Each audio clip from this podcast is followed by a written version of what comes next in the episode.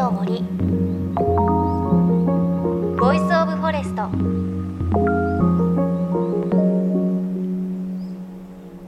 おはようございます。高橋真理恵です。先日岩手県の山田町に取材に行ってきました。そこで初のシーカヤックをやってきました。楽しかったです。あの山田湾に面した浦野浜というところでシーカヤック借りられるんですが、まずびっくりなのが値段設定です。1日借りてなんと1400円。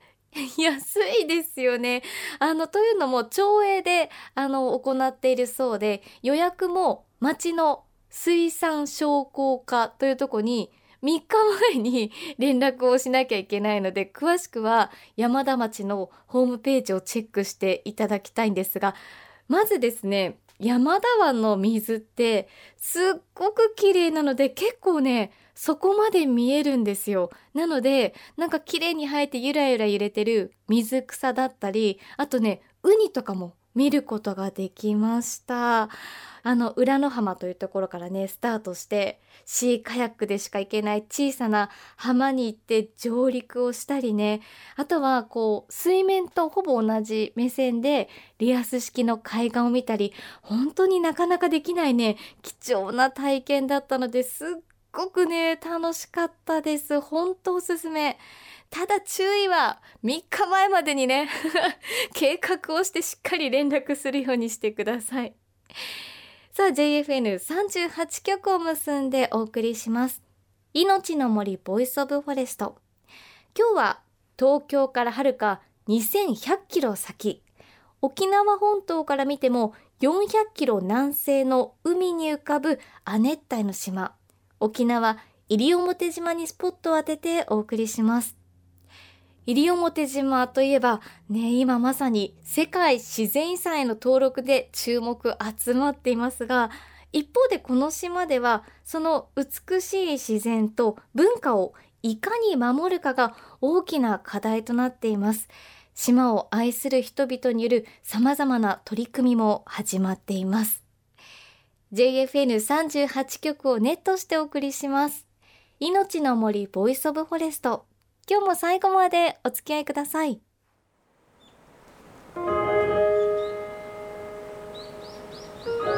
命の森。 Voice of Forest。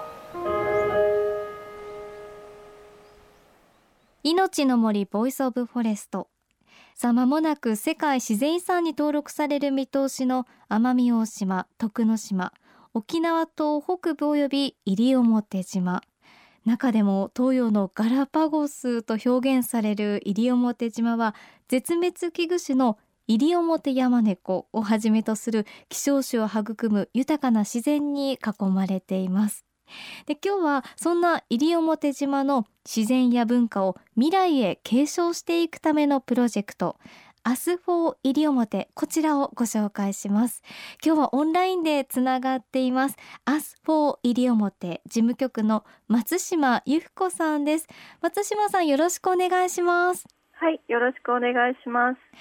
あの沖縄って本当に綺麗なところがあって島もね、はい、たくさんありますけれど中でもやっぱり注目されたのが西表島だったっていうのは何かあるんですか？そうですね。やっぱり西表島の自然っていうのは他のどの島にもない魅力がありましてでやっぱりその山それでそこに川が流れて滝になってで河口に行くとマングローブ林が日本最大のマングローブ林が広がっていてさらにそれがサンゴ礁の海に注がれてっていうような非常にその自然環境が多様なんですね、うん、でそうしたあの多様な環境の中に先ほどもあのおっしゃっている西表山猫をはじめとするさまざまなそのこの島にしかいない固有種ですとか、まあ、あの絶滅危惧種の数も非常に多くて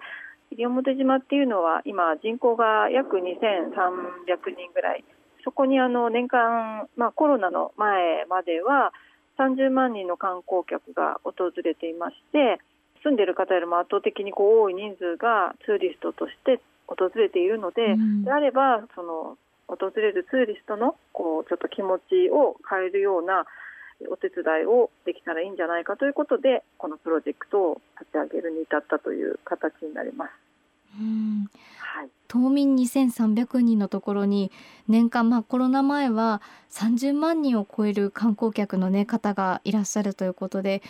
今度こう世界遺産に登録されるとさらにこう観光客の方が増えることって予想されるかなと思うんですが、ね、たくさんいらっしゃるそのオーバーツーリズムこれによる、いろいろな問題あると思うんですがこれ具体的にどんなことがありますか？例えばですけれども自然の中に入ってはいけないところにまあ入ってしまったりですとかあとその集中的にあるフィールドをこうたくさんの方が偏った時期に偏った時間帯にこう使ったりすることで、もちろんその自然はすごいあの復元する力もあるんですけれどもそれを超えてしまったりですとかあとはあのやっぱりその訪れる人たちのモラルというか駐車のマナーとか車のスピードですとかゴミの処理ですとかそういうことがやっぱり人が増えるとどうしてもこう積み重なっていってしまうので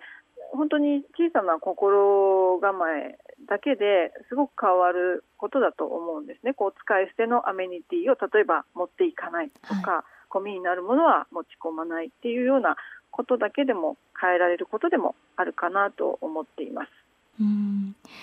でそんな中でこう私たち一人一人ができることをやろうよっていうプロジェクトアクションですが、はい、その具体的なものとして「アスフォーイリオモってこちらではエシカルツーリズムというものを提案されていますが、はい、このエシカルツーリズムってどういうものですか？はい、エシカルっていうのはそのあのよくお買い物ななどで使われるんですけども直訳すると倫理的なっていうことなんですけれども、まあ、私たちはその思いやりを持って旅しようっていうふうにあの、まあ、訳しているというかあのご説明をしているんですけど先ほどからまあ本当に申し上げているようなその西表島独特のあの文化があったりとかルールがある中でその自然を守るために例えばその山には1人では入ってはいけないですとか、え何かを取ってはいけないとかっていうルールがたくさんあるんですね。なのでそういうことをまあきちんと知らなければいけなくってそのためにはガイドさんを選ぶ時の選び方ですとかそういうところもすごい重要になってくるかなと思っていまして、ちょっとそういうお手伝いもできるようにということで、 Us 4 西表の方では、エシカルな旅を広げようというサイトですとかを作って、まあ、こういうルールですとかありますよっていうのを事前に知っていただけるようなサイトを作ったり今しております。うん。あとさっきお話ししてて、あって思ったのはついついこう使い捨てのアメニティって持ってきがちだなっていうことも思いました。そ、ね,、こも思いやりかなっていう感じしますね。そうですね。あのちょっとやっぱりこれは離島の独特なところではあるんですけれども、ゴミの処理がその都会のように簡単ではなくって、島の中で非常に細かく分別をしてで生ゴミですとかは全部コンポストで堆肥にしたりするので本当に例えばお弁当にこうご飯粒が残ってたりしてもそれは全部洗ってビニールと、えー、残飯とっていうのを分けたりするのですごい細かくしているので捨てるものをたくさんの人が持ってってしまうといろいろそう処理もオーバーしてしまったりするっていう問題が。でまたそれがオーバーするとそれを島の外に持っていかなきゃいけないっていう運搬費ですとかそういうところもかかってしまうというような事情があったりもします。うん。はい、なんか行く側もちょっと思いやりを持って準備するっていうのはちょっと新しいですけれど当たり前って言われれば当たり前かなっていう感じがちょっとお話ししてて思いますね。そうなんですよね、はい、あとはすごく森も豊かですけれど森に入る時のそのトイレの問題もあるっていうこともおっしゃってましたね。ね。うん、はい。ピナイサーラの滝という非常に人気のスポットがあるんですけれどもこちらの方で夏ですとかはやっぱりものすごくたくさんの方が同時期にこう集中して利用してしまうとこのトイレがですね今まで設置されていなかったので、はい、自然にこう滝の中ですとかで、うん、まあ、してしまったりとかっていうことが人数が増えるとやっぱりなんかちょっと匂うよねっていうことが問題になっていて、うん、なんとかこれを解決したいということで携帯トイレを持ってそれをこう外でできるトイレのブースを設置しまして、はい、それをあの始めたところもう匂いが非常に改善されたというようなこともありますのでそういうそのトイレですね山の中でのトイレをどうするかそういうところもちょっと気をつけなきゃいけないところではあると思います。自然の中だからいいっていうもんじゃないんですよね、はい、なんか大丈夫かなって思っちゃう気持ちも分かんなくないっていうか知識がないと。よね、うん、多分だからやっぱり人間の数が増えるとやっぱりいろいろ今まで問題ではなかったことが小さなことが積み重なって問題になる。まあ本当にゴミもそうですし、うん、ですね、うん、そういうことに気がつかされる場所でもあるとは思います。西表島というところは。そうですね、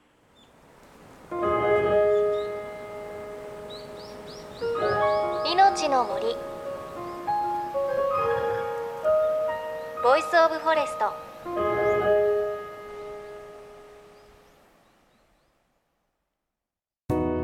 JFN38 局では東日本大震災で被災した沿岸部や全国の震災による津波被害が予測される地域に津波から命を守る森の防潮堤を作る鎮守の森のプロジェクトを支援する募金を受け付けています。